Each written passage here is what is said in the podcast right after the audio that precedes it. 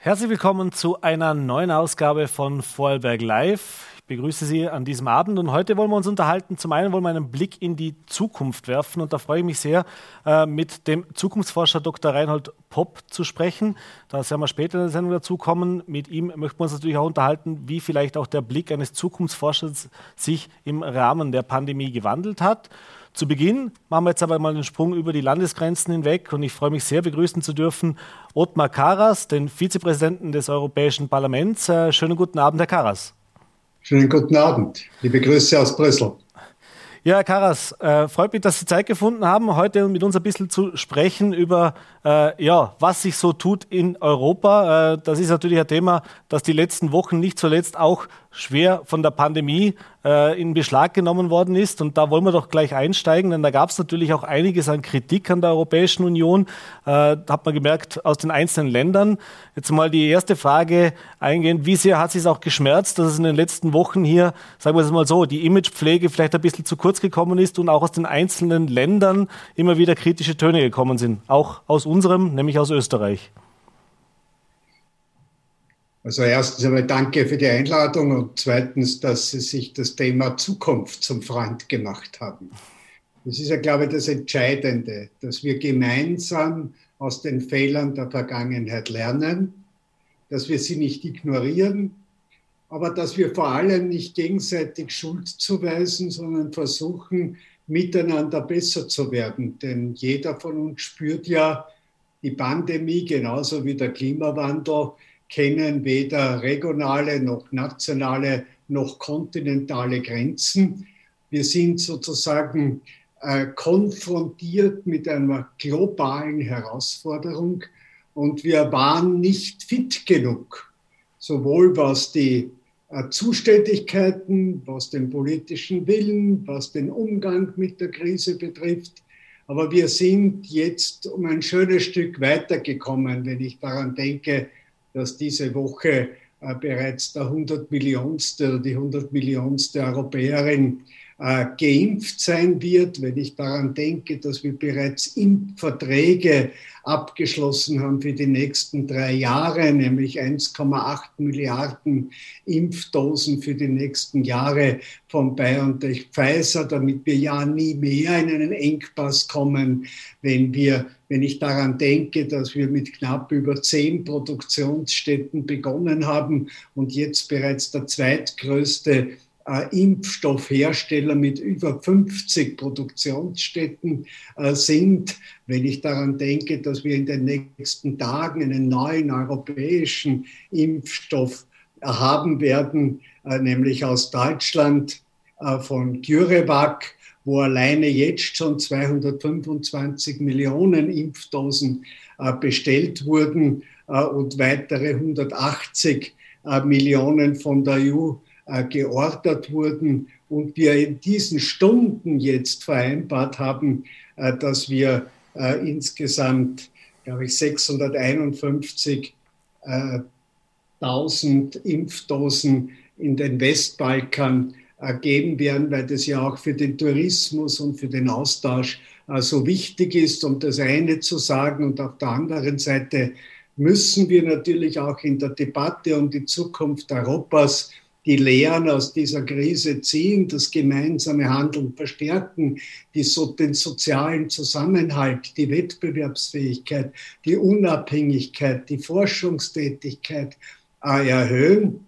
Und wir haben so viel Geld in die Hand genommen wie noch nie, nämlich 1800 Milliarden Euro für die nächsten Jahre innerhalb der Europäischen Union, um zielorientiert und zweckgebunden äh, in, den, in den Kampf gegen den Klimawandel, nämlich die Klimaziele äh, und, die, und die Sozi den sozialen Zusammenhalt und die Wettbewerbsfähigkeit Europas zu investieren. Mhm. Darauf kommen wir noch später im Gespräch zu sprechen. Sie haben da ja auch ein oder Sie leiten ja auch eine, eine Konferenz, beziehungsweise haben da jetzt auch einen Prozess mit angestoßen. Das ist auch ein ganz spannendes Thema.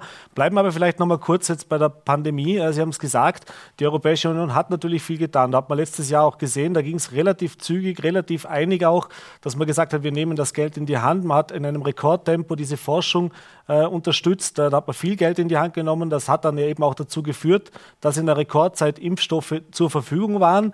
Jetzt bei der Verteilung hat es am Anfang oder bei, beziehungsweise bei der Bestellung oder den Mengen hat es am Anfang nicht so ganz geklappt. Ähm, und da gab es natürlich auch Kritik daran. Jetzt ist natürlich die Frage, Sie haben es vorgesagt, wir sind in manchen Punkten vielleicht noch nicht so weit in Europa, wie wir es gerne wären. Äh, was sind denn auch so konkrete Lehren, die man jetzt, jetzt schon daraus ziehen kann? Also das heißt, aus Ihrer Sicht, ich weiß, man redet nicht gern drüber, aber was sind, sind da auch Fehler passiert? Das habe ich ja gesagt, selbstverständlich. Erinnern Sie sich daran, dass die Mitgliedstaaten am Anfang gesagt haben, die Europäische Union als Gemeinschaft soll sich nicht um die Hygieneartikel kümmern. Die Mitgliedstaaten haben gesagt, wir sollen nicht gemeinsam äh, Material im Kampf gegen die Krise zur Verfügung stellen, weil sie alle gesagt haben, Gesundheitspolitik ist eine reine nationale Angelegenheit. Und erst ab dem Zeitpunkt, wo die Grenzen geschlossen wurden, ab dem Zeitpunkt, wo wir uns um die Erntehelfer Sorgen gemacht haben, um die Pendler Sorgen gemacht haben, um die 24-Stunden-Pflege Sorgen gemacht haben, hat es geheißen, ja, wo ist die Europäische Union? Wir brauchen ein europäisches Krisenmanagement gegen die Pandemie. Wir brauchen eine viel stärkere koordinierte Vorgangsweise. Wir müssen die Forschungsergebnisse auch in Europa produzieren, um nicht von den Ländern abhängig zu sein, die unsere Forschungsergebnisse dann in die Tat umsetzen. Äh, wir müssen die, das Beschaffungswesen verbessern. Wir müssen die sozialen und gesundheitspolitischen Mindeststandards europäisch stärken und wir müssen die Kooperation erhöhen.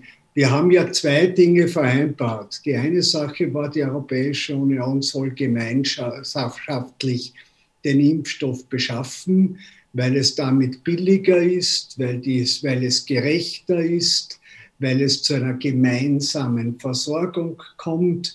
Wir werden ja nach den heutigen Aussagen auch des zuständigen Kommissars Breton äh, bis Mitte Juli 70 Prozent aller Europäerinnen und Europäer impfen können.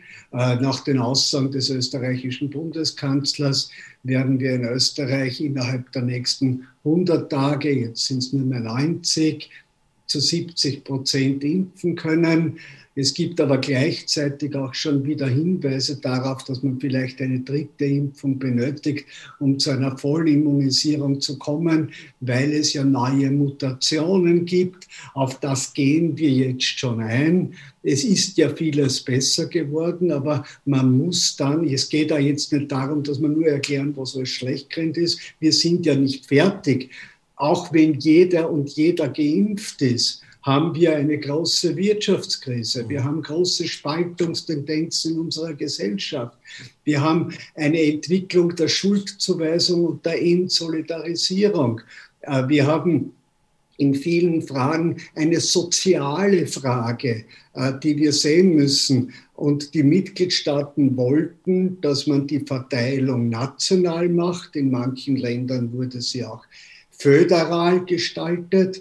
Aber wir sind jetzt dabei, denken Sie nur daran, ich würde es gar nicht verteidigen, aber es ist Faktum, als die Produktion bei Johnson Johnson Probleme gemacht hat, ist es der Kommissionspräsidentin gelungen, 50 Millionen äh, Dosen von BioNTech äh, Pfizer vom dritten Quartal vorzuziehen, wo Österreich eine Million Dosen bekommt und der Bundeskanzler erklärt hat, mit diesen Dosen wird der, wird der, der Impfturbo eingeschaltet. Ich will gar nicht solche Wörter verwenden, sondern es läuft besser und ich rede noch gar nicht von den neuen Impfstoff, nämlich äh, von CureVac, also, dass wenn es keinen Zwischenfall in der Pharmaindustrie gibt, bei der Produktion gibt, äh, dann haben wir ausreichend Impfstoff, um bis zum Juli äh, die alle, die geimpft werden wollen, auch äh, zu impfen. Aber es wird sicherlich im Herbst eine neue Welle geben, sodass wir unter Umständen neue Mutationen mit einer dritten Impfung machen müssen. Die Forschung muss weitergehen und der Kampf gegen die Arbeitslosigkeit, gegen die, äh, gegen die Pleitewelle, äh, die, die Lehren, die wir alleine aus den Schulen ziehen, Digitalisierung, auf Teilzeitarbeit, Homeoffice, alles das muss natürlich jetzt auf taugliche, zukunftstaugliche und zukunftsfähige äh, Schienen gesetzt werden. Und daher ist es eine wirtschaftliche, eine ökologische, eine soziale und eine gesundheitspolitische Frage, vor der wir stehen. Das ist mit der Impfung alleine noch nicht getan, aber es erleichtert uns die Situation. Mhm. Jetzt ist es ja, Sie sind als glühende Europäer natürlich auch immer dafür eingetreten, dass eben, sage ich jetzt mal so, Europa nur gemeinsam äh, auch im Weltmarkt, auch in, im Vergleich mit den Mitbewerbern, egal ob jetzt auf wirtschaftlicher Basis oder jetzt, wie man so in der Pandemie sieht, auch eben in einer, in einer, was die Produkte, die Medizinprodukte, was die Forschung angeht, existieren kann. Äh, jetzt haben wir gesehen, dass das eben äh, zwar noch nicht so rund funktioniert, aber ist das im Nach in der Nachbetrachtung vielleicht auch förderlich, dass man für die Zukunft sagen kann, da tut sich jetzt was auch im Denken der einzelnen Nationalstaaten, dass man sieht, wenn wir dann das Ergebnis haben, Sie haben es jetzt beschrieben als im Ende wird der Erfolg stehen, äh, dass das dazu beitragen kann, dass wir hier endlich einen Schritt weiterkommen. Das ist ja auch ein Thema, das seit Jahren diskutiert wird. Wie viele Kompetenzen, was, für was steht die EU dann überhaupt? Wer, was, wer macht was? Ja, ich muss noch einmal wiederholen, die Europäische Union sind wir alle. Es gibt keine Entscheidung in der Europäischen Union, wo die Mitgliedstaaten, die Regionen nicht dabei sind.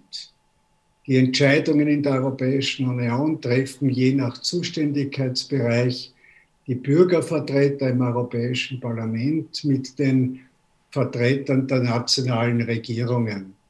Und das war auch jetzt so der Fall. Es haben ja auch alle nationalen Regierungen vereinbart, dass wir in Europa keinen Impfstoff einsetzen, der nicht von der Europäischen Arzneimittelagentur genehmigt ist, um auch Vertrauen zu stärken, um die Kontrolle zu erhöhen, um der Impfskepsis entgegenzuwirken. Und ich bin sehr froh, dass dieser Grundsatz auch vom neuen Gesundheitsminister vor wenigen Stunden erneuert wurde. Äh, das, ist, das stärkt ja die Europäische Union. Trotzdem haben wir auch gesehen, wenn man nur den Unterschied zu Israel hernimmt, in Israel ist der gesamte, das gesamte Gesundheitswesen digitalisiert und daher ist es viel leichter, zielorientiert und rasch den Impfstoff, den man hat, der übrigens aus Europa kommt, zu verteilen die Digitalisierung des Gesundheitswesens und des Sozialwesens ist auch ein Projekt, das Österreich jetzt mit eingereicht hat, äh, bei, der, bei der Besorgung der dafür zur Verfügung gestellten Mittel vor einigen Tagen. Hier müssen wir mehr tun. Äh, wir haben auf der anderen Seite die Situation gehabt, dass wir ja auch innerhalb Österreichs unterschiedliche Mutations- Situationen hatten und Inzidenzen hatten. Das braucht man in Vorarlberg, konnte deshalb man schneller äh, vorangehen. Es geht hier nicht jeder, wir haben viel gelernt in diesem Zusammenhang, wie wir es aus der Finanzkrise gelernt haben. Wenn man eine gemeinsame Währung hat, braucht man auch einen gemeinsamen Rettungsschirm. Wie wir bei dem Klimawandel gelernt haben, wo wir viel zu langsam waren, und schauen müssen, dass wir jetzt äh, die, die Spitze in der Welt übernehmen bei neuen ökologischen Technologien und im Kampf gegen den Klimawandel. Das ist auch eine Chance. Ungelöst und noch nicht die Lehren ausreichend gezogen haben wir aus den Flüchtlings- und Migrationsströmen. Der Klimawandel wird zu Fluchtursachen führen die jetzige Situation äh, des Ballens von neuen Truppenbewegungen von Russland rund um die Ukraine führt auf einmal zu neuen Flüchtlingswellen aus der Ukraine. Hier haben wir noch eine moralische Wunde und ich hoffe, dass wir diese und die Pandemie ist die größte seit über 100 Jahren Und am Anfang haben wir geglaubt, dass wir das nach einem halben Jahr vorbei haben. Dann sind die ersten Mutationen aufgetaucht. Und jetzt wissen wir, und wir haben keinen Impfstoff gehabt.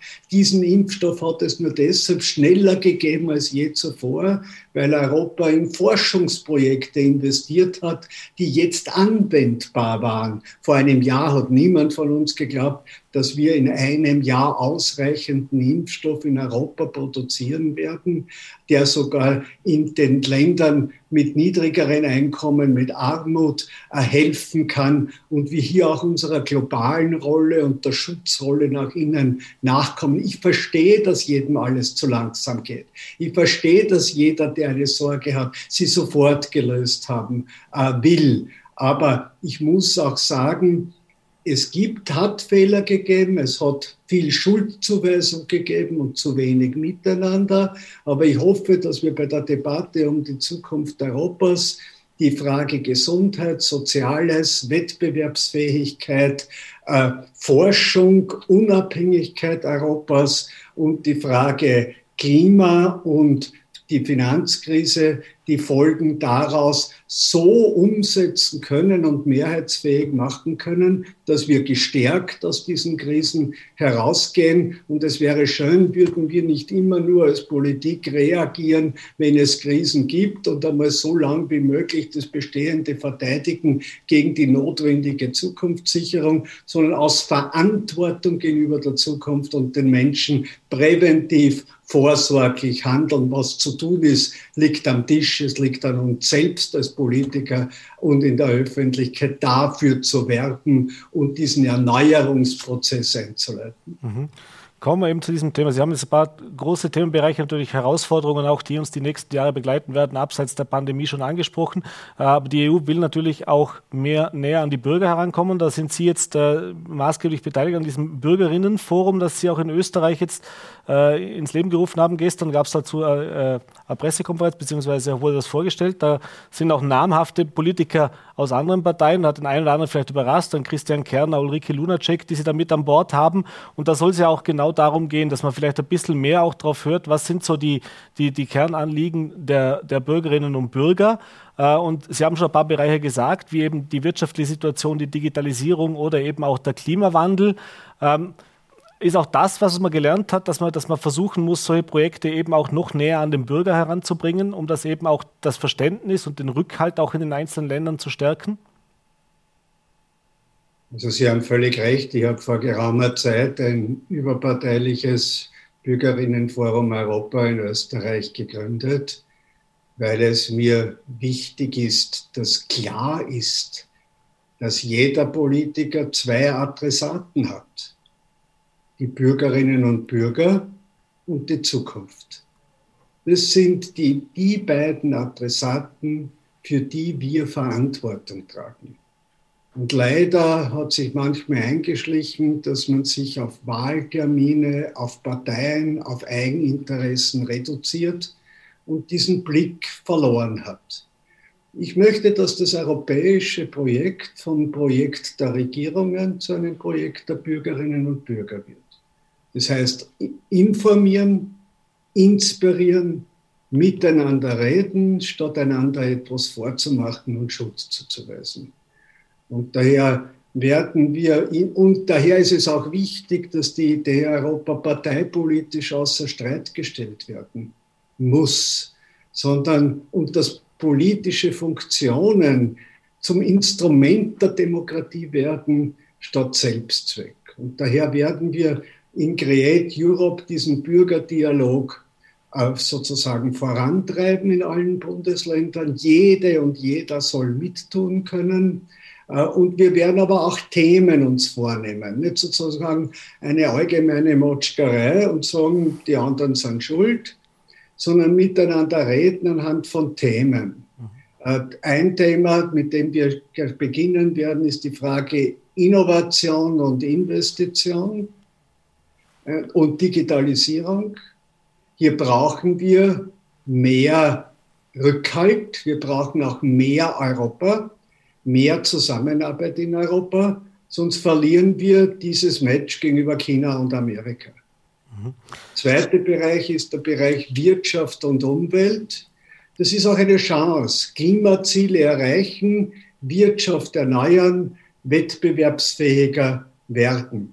Und der dritte Bereich ist der Bereich Soziales und Gesundheit. Es kann keinen Binnenmarkt, es kann keinen Wirtschaftsraum geben ohne sozialer Sicherheit. Und wie wir jetzt auch sehen, ohne einer adäquaten gesundheitspolitischen Ausstattung, um nicht den einen nicht operieren zu können, wenn der andere den Platz auf der Intensivstation benötigt. Hier haben wir ein zu großes Gefälle in der Europäischen Union. Und der vierte Bereich, der mir wichtig ist, ist jener der europäischen Demokratie, des Kompromisses, des europäischen Rechts und der europäischen Werte, der europäischen Solidarität. Und hier spielt natürlich auch die Frage eine Rolle, Europa in der Welt. Ich denke hier an Vorarlberg, viele Vorarlberger Unternehmen.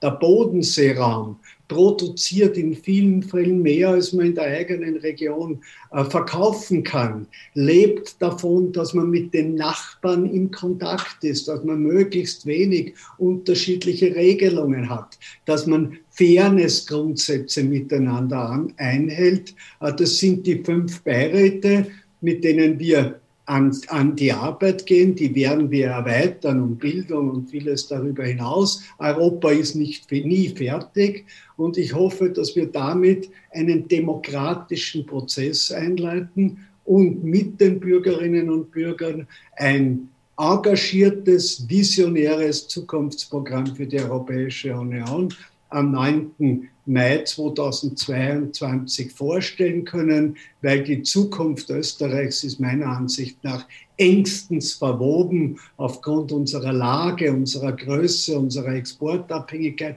unserer Geschichte und unserer Kultur mit der Zukunft der Europäischen Union. Mhm. Jetzt sind wir schon am Ende unserer Zeit angelangt. Eine Frage habe ich, weil Sie es gerade gesagt haben mit den offenen Grenzen. Äh, jetzt die, Frage, die Antwort vielleicht auch direkt gerichtet an die Vorarlbergerinnen und Vorarlberger. Wir haben jetzt das in der Pandemie erlebt, dass Grenzen geschlossen wurden zu unseren Nachbarn. Gerade in Vorarlberg natürlich eine besondere Situation in diesem Vier-Ländereck, nenne ich es mal, mit Schweiz, Liechtenstein und Deutschland. Äh, da gibt es natürlich, jetzt sind die Grenzen nicht geschlossen, aber es ist natürlich schwierig, jetzt hier den Austausch zu machen. Und wie man so hört, auch aus der, aus der nationalen Politik, ist es sehr, sehr schwierig, hier auch Einigungen mit zum Beispiel Bayern zu finden, dass man hier eben sich einigt, äh, sage ich jetzt mal bei den Inzidenzen als Beispiel, was ein Risikogebiet ist. Das heißt, äh, wir dürfen nach Wien fahren, wo alles geschlossen ist und ein Risikogebiet ist, aber jetzt am schönen Bodensee nach Lindau rüberfahren auf einen Café, das darf ich nicht. Äh, ist natürlich ein sehr, sehr kleines Thema für, für die große europäische Idee, verstehe ich schon, aber gerade das sind eben diese Dinge, die in der Praxis bei den Leuten draußen für Diskussionen sorgen. Äh, was ist denn Ihre Idee oder was ist auch das, was Sie hören im Europäischen Parlament? Wie können wir denn hinkommen, dass wir das jetzt auch daraus lernen aus dieser Krise, dass wir solche Situationen nicht mehr erleben und vielleicht eben diese nationalen Grenzen gerade bei solchen Themen äh, anders gestalten können und dass eben auch dieser europäische Gedanke auch bei den Landesregierungen der einzelnen Bundesländer vielleicht ankommt? In dem Fall haben wir ja mehr Probleme mit den Bayern, äh, was die Frage des Transits und anderer äh, Dinge betrifft, als zwischen den Bundesländern. Aber ich bin ja auch Präsident einer großen Sozialeinrichtung, nämlich das Hilfswerk Österreich. Äh, wir haben die Situation, dass wir in manchen Fällen im Inland und innerhalb der Europäischen Union Grenzen verteidigen zu Lasten der Bürger. Es darf nicht sein, dass der Wohnort davon abhängig ist, in welcher Form einem geholfen wird äh, und ob man seiner Arbeit nachgehen kann. Hier brauchen wir Koordinierung. Das ist das gelebte Subsidiaritätsprinzip. Gemeinsame Ziele, gemeinsame Vorhaben und unterschiedliche Regelungen, die dem gemeinsamen Ziel äh, dienen. Sie haben Beispiele aufgelistet, das sind auch unsere Themen. Wie die globalen Themen, Pandemie, die Themen aller Gemeindebürger sind, so sind die Themen der Gemeindebürger die europäischen Themen, wenn wir sie allein in einer Gemeinde oder in einer Nation nicht lösen können. Wir dürfen das eine nicht gegen das andere ausspielen. Die kleinen Sorgen der Menschen Und die kleinen, die, die, die, die, die, wirklichen Fragen der Bürgerinnen und Bürger müssen die Fragen und Themen der Politik sein. Äh, und, und man muss mit den Bürgern ernsthaft umgehen. Nicht sagen, bin nicht zuständig der andere, sondern wir müssen uns überlegen, wer muss welches Rad drehen. Und die Europäische Union, Sie haben Beispiele angeschnitten, hat noch zu viele Barrieren, zu viele Eitelkeiten, zu viel Schuldzuweisung und zu wenig offensiven politischen Willen, die Blockaden innerhalb der Europäischen Union aufzulösen und zu beseitigen, zum Schutz der Bürger und zur Wahrnehmung unserer Chancen. Wir haben sogar in manchen Ländern, wenn ich an Ungarn denke, wenn ich an Polen denke, wenn ich an Tschechien denke, wenn ich an Teilen von Bulgarien und Rumänien oder der Ermordung von Journalisten in Griechenland und in Malta denke, gibt es leider welche, die sagen, diese Vielfalt an Herausforderungen lösen wir nicht durch mehr Zusammenarbeit, sondern mit mehr Schuldzuweisungen und mit mehr Nationalismus. Das glaube ich nicht. Mhm. Sondern nur mit Ehrlichkeit, mit Offenheit und mit Veränderungsbereitschaft und mit Zusammenarbeit. Das ist die Antwort auf die Erfahrungen der Vergangenheit. Nicht der Nationalismus, sondern der Respekt im Umgang miteinander und die Rücksichtnahme aufeinander. Und von dem Geist muss die Zukunft der Europäischen Union getragen werden. Nicht im Entweder-Oder, Vorarlberg oder Brüssel, Wien oder Bregenz, sondern im aufrichtigen Aufeinander zugehen und miteinander überall dort, wo wir die Gemeinschaft stärken müssen. Und ich glaube, wir sollten sie stärken. Herr Karaus, ich hoffe, Ihren Appell oder Ihr Appell wird auch dort gehört, wo wir jetzt beide wissen, da wäre es gut angebracht, nämlich genau in den nationalen Parlamenten. Äh, ich bedanke mich, dass Sie sich die Zeit genommen haben. Wir sind leider schon am Ende. Äh, wünsche alles Gute, schöne Grüße nach Brüssel und gesund lieber und hoffentlich natürlich in Bälde dann auch wieder mal in Persona hier bei uns im Studio oder auf einem Besuch in Vorarlberg. Vielen Dank. Besonders gerne. Bis bald. Meine Damen und Herren, das war eben das Gespräch mit äh, Ottmar Karas und jetzt gehen wir zu einem, ja, würde sagen, da reden wir auch viel über Zukunft. Wir haben jetzt auch viel über Zukunft gesprochen, jetzt vielleicht ein bisschen in einem anderen Zusammenhang.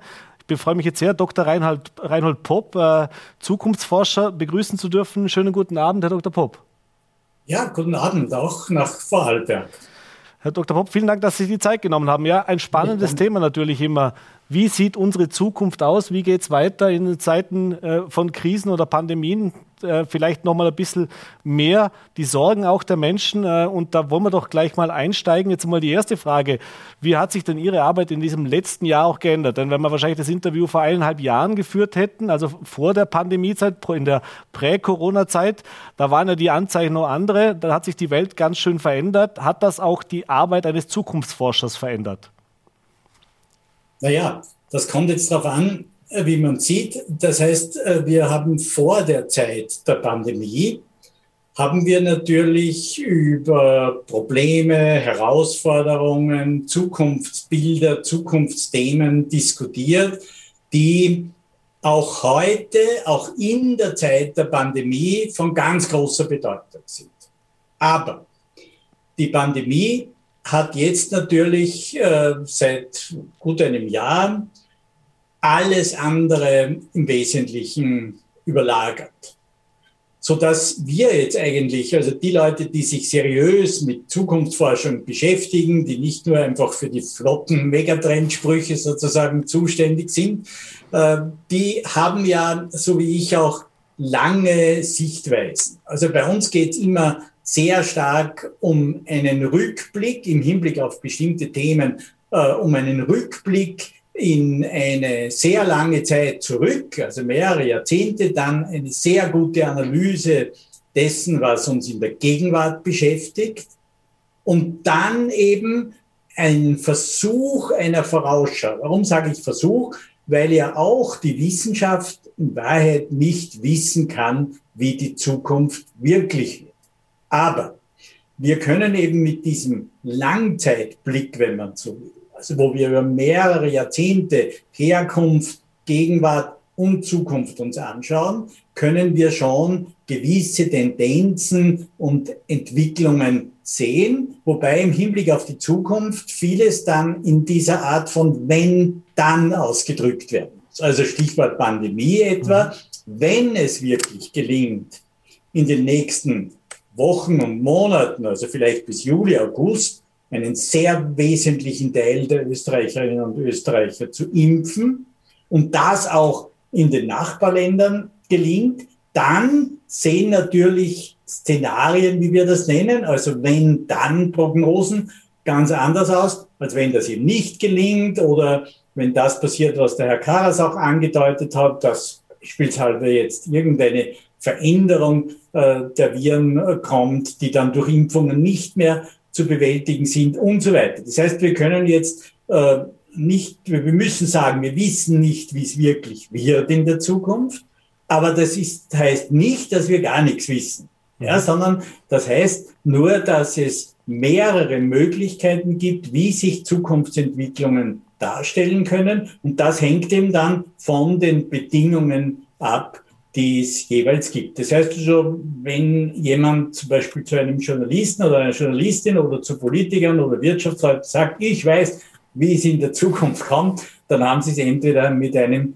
Dummkopf oder mit, ähm, ja, sagen wir, einem Scharlatan zu tun. Das heißt, in der seriösen Forschung schauen wir immer sehr genau ähm, uns an, was möglich ist, was wahrscheinlich ist und was plausibel ist. Und das sagen wir dann aus. Und in dem Sinn hat sich bei mir jetzt gar nicht so viel verändert, nur dass ich halt, so wie alle Österreicherinnen und Österreicher zur Kenntnis nehmen musste, dass diese Pandemie äh, die Kontinuität der Entwicklungen, die wir vorher gesehen haben, halt wieder ein Stück unterbricht. Aber das passiert ja eigentlich dauernd. Das haben wir mit der Finanzkrise eben gehabt, das haben wir mit verschiedenen anderen Entwicklungen gehabt. Das heißt, Krisen sind nicht unbedingt ein Abbruch einer Entwicklung, aber äh, sozusagen ein kleiner Schlenkerer nach links, nach rechts, nach unten oder nach oben. Und wenn man es dann langfristig anschaut, dann sehen die Dinge oft wieder sehr, sehr ähnlich aus wie vor so einer Krise. Mhm.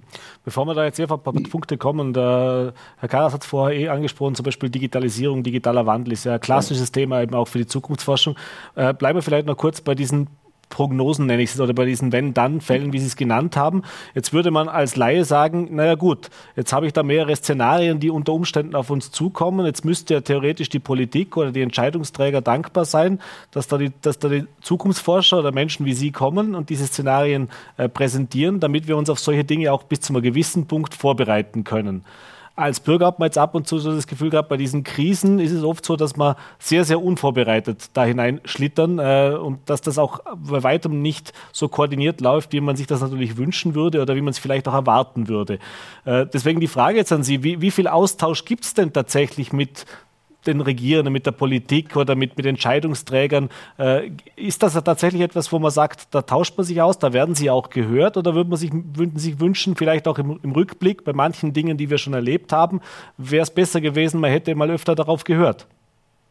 Ja, vielleicht, aber da würde ich sagen, ähm, also erstens bin ich ja in Deutschland mehr unterwegs als in Österreich, äh, eben über die Freie Uni, wo wir das Institut Futur eben haben, äh, wo wir auch einen Studiengang für Zukunftsforschung haben. Und in Österreich bin ich eben im Bereich der Sigmund Freud Uni in Wien integriert. In Österreich habe ich jetzt keine so intensiven Politikkontakte, in Deutschland eher mehr.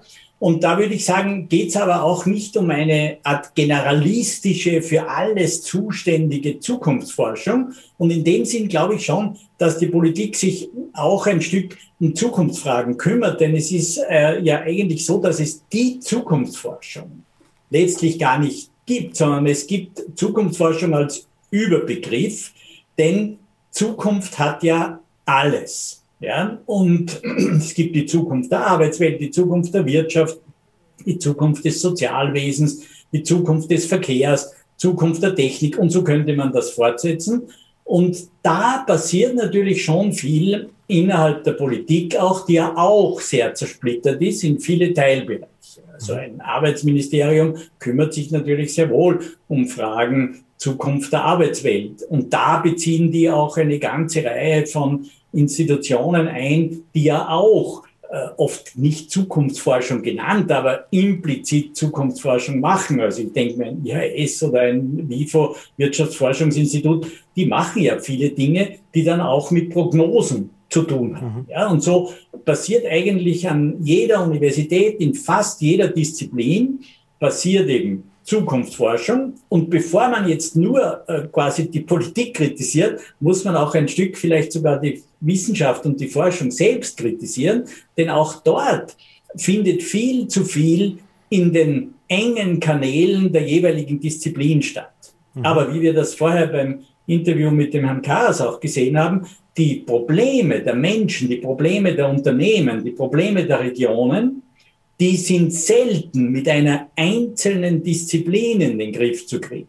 Das heißt, ich brauche eigentlich interdisziplinäre Teams und das würde sich, glaube ich, auch die Politik ein Stück mehr erwarten. Und diese Teams müssen sich aber auch zuerst einmal im wissenschaftlichen Bereich ein Stück zusammenraufen und dann versuchen, die komplexen Probleme, um die es da in so vielen Fällen geht, die sozusagen aus der Sicht der äh, unterschiedlichen Disziplinen auch zu bearbeiten. Und das passiert, natürlich passiert das, passiert auch immer mehr, aber es passiert eigentlich zu wenig. Und in dem Sinne, glaube ich, würde hier die Wissenschaft sich selbst einmal bei der Nase nehmen müssen. Und dann kann man natürlich, was immer gut ist, auch kritisch sagen, okay, und der Politik wäre das auch, ein Stammbuch zu schreiben, dass man vielleicht ein bisschen mehr auf Leute hört, die eben zu Zeiten, wo der äh, sozusagen noch nicht die große Krise ausgebrochen ist, schon ein bisschen drüber nachdenken, was könnte denn da auf uns zukommen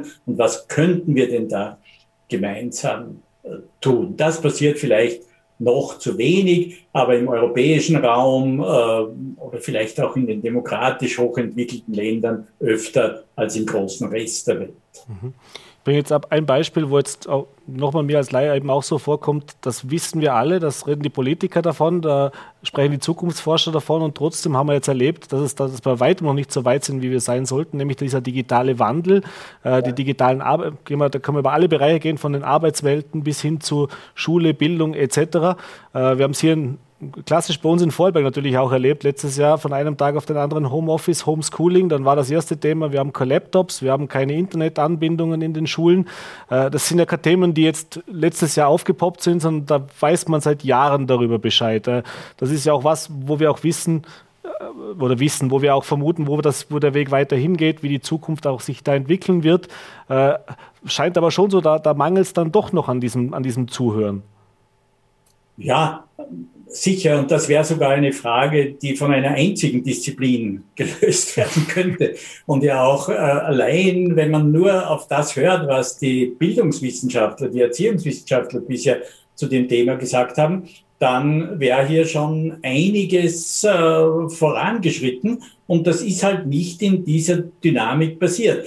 Aber da würde ich sagen, ist halt auch nicht nur die Politik schuld, wenn man schon Schuldzuweisungen äh, machen will, sondern da wäre es halt schon auch äh, mal angebracht zu schauen, na gut, wie sehr äh, haben denn da auch die Lehrerverbände mitgespielt?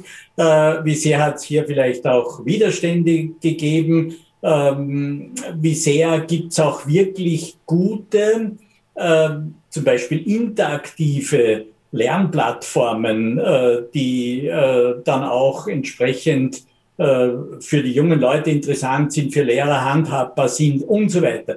Das heißt, es ist auch hier wieder ein ziemlich vernetztes Ding, aber Sie haben schon recht, da ist über viele, viele Jahre sehr klar gesagt worden, Leute, Digitalisierung in der Schule, das wär's. Sie gelingt ja auch an den Universitäten nicht, muss man ja auch ganz ehrlich sagen. Das sage ich jetzt auch ein Mann, der aus dieser Welt ja kommt. Also wir haben zum Teil im Digitalisierungsbereich, ähm, naja, sage ich einmal, das alte Skriptum, das es schon seit Jahrzehnten gibt, halt jetzt als E-Mail-Anhang salopp formuliert. Ja? Und das ist dann Digitalisierung. Also so gesehen, ähm, haben Sie recht, es wird seit vielen Jahren kritisiert. Es gibt wunderbare Modellprojekte, aber die massenhafte Einführung dieser Dinge ist über weite Strecken nicht gelungen. Und da mhm. sind dann so Krisen, so tragisch sie sind, sind dann oft auch ein Riesenvorteil.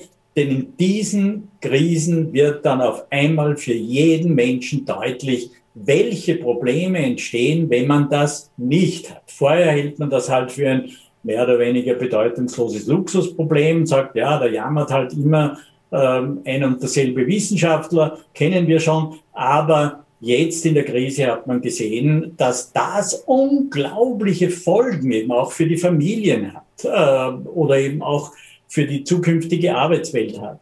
Und jetzt glaube ich, also wenn es jetzt nicht zu einem Schub kommt, dann würde ich sagen, gibt es auch gute Gründe der Politik, ähm, ähm, ja, eine schärfere Kritik zukommen zu lassen. Weil jetzt weiß man es und jetzt muss man auch Geld rein äh, schicken in dieses System und äh, die Dinge ordentlich weiterentwickeln. Mhm. Jetzt gibt es natürlich viele und man redet seit Jahren über das, wie sieht der Arbeitsmarkt der Zukunft aus, wie sieht die Arbeit der Zukunft aus. Könnte das jetzt praktisch mit dieser Pandemie auch so eine gewisse Zeit so diesen Startschuss für eine neue, in Anführungszeichen, arbeitstechnische Revolution aller industriellen Revolution sein? Denn es hat sich doch, also innerhalb von kürzester Zeit, eine massive Veränderung stattgefunden. Das heißt, sind Sie oder was, was, was sind die Prognosen? Hat das Bestand? Also sprich diese Themen mit Telearbeit, Home, Home, äh, Homeoffice etc. und eben auch zum Beispiel Geschäftsreisen. Ein ganz großes Thema, über das man seit Jahren nicht gesprochen hat. Braucht man heute nicht mehr. Wir sprechen jetzt über Zoom. Äh, kostet weniger, ist klimafreundlicher äh, und geht auch. Klar, persönlicher Kontakt ist nochmal was anderes, aber in ganz vielen Dingen. Das heißt, wir, ist das so ein Turning Point gerade, den wir erleben, tatsächlich, Ihrer Einschätzung nach? Ja, in gewisser Weise, aber nicht revolutionär, würde ich sagen. Also das wird momentan sehr bemüht. Man sagt, okay, in der Zukunft gibt es keine Kongresse mehr, das machen wir alles jetzt, so wie wir jetzt unser Gespräch führen. Ja. Ähm, es gibt viele, ähm, viele Kommunikationsprozesse, äh, die man sinnvollerweise ähm, so machen kann wie hier. Das hat man ja auch, auch in Ihrer Branche gemacht, indem man Korrespondenten etwa aus anderen Ländern einfach eingespielt hat, weil die Anreise für drei Minuten sinnlos gewesen wäre. Äh, also in dem Sinne hat es das bisher gegeben und das wird sich wahrscheinlich ein bisschen verstärken. Ähnlich wird sich verstärken das, was man zu Homeoffice nennt. Mhm. Aber da wird in so vielen Fällen übersehen, dass es eine Unzahl von Berufen gibt, die man im Homeoffice gar nicht durchführen kann. Und als zweites auch noch dort bei den Berufen, bei denen es ginge, in sehr, sehr vielen Fällen die Wohnsituation ja so beschaffen ist, dass es in Wahrheit mit konzentrierter Arbeit überhaupt nicht geht. Also davon können ja jetzt auch viele Eltern ein Leid singen, äh, wie sie es in der äh, Corona-Zeit erlebt haben. Das heißt, äh, was Sie jetzt ansprechen, glaube ich, stimmt im Sinne einer Evolution aber nicht im Sinne einer Revolution. Mhm. Also ich glaube, es war ein Anstoß in eine Richtung, die schon vorher eigentlich immer andiskutiert wurde, vielleicht nicht mit der nötigen Dynamik verfolgt wurde. Und jetzt entsteht eher so dieser Eindruck, naja, jetzt haben wir gesehen, dass das auch ganz nützlich ist. Wir haben gesehen, dass man nicht zu jeder Diskussion irgendwo hinfliegen muss und am Abend mit der äh, Tagesrandmaschine wieder zurück. Das äh, geht so wie unser Gespräch jetzt auch auf diese Weise ganz gut, aber sehr viele Dinge werden stattfinden. Ich mache ja viele Vorträge äh, bei Kongressen, bei Tagungen und äh, Sie wissen es wahrscheinlich auch, äh, die entscheidenden Dinge spielen sich dann in den Pausen ab, spielen sich am Abend bei der Hotelbar ab. Da werden viele Hintergrundgespräche geführt die vielleicht sogar wichtiger sind als mancher kluge Vortrag. Also so gesehen äh, sollte man diesen informellen Teil des Lebens äh, nicht völlig abschreiben, abgesehen davon, dass ich ihn auch zugunsten des Kongresstourismus in den verschiedenen Städten vor allem ganz gerne weiter haben würde. Ja. Herr Dr. Popp, wir sind leider schon am Ende der Sendezeit. Ja. Es gäbe noch viele Themen, die wir besprechen können. Vielleicht können wir ja. das gerne bei Gelegenheit mal wiederholen, denn gerne, ich stehe Ihnen gerne zur Verfügung. Wir werden, wir werden natürlich geht, spannend, spannend, was wir hier erfahren. Herr Dr. Popp, in der Zwischenzeit, ich bedanke mich recht herzlich, dass Sie sich die Zeit gerne. genommen haben. Ich, äh, wir hoffen natürlich alle, dass wir eine positive Zukunftsentwicklung haben, dass die besten äh, äh, Prognosen sich erfüllen sollen. Äh, in der Zwischenzeit bleiben Sie gesund. Vielen Dank und einen schönen Dankeschön. Abend. Und alles Gute ins Ländle. Dankeschön. Ja, meine Damen und Herren, das war's mit der heutigen Ausgabe von Vorarlberg Live. Ich bedanke mich fürs Dabeisein und hoffe, es hat Ihnen gefallen. Und wenn Sie möchten, gerne morgen wieder 17 Uhr auf Fuller.de, VNRD und Ländle TV. Einen schönen Abend und gesund bleiben.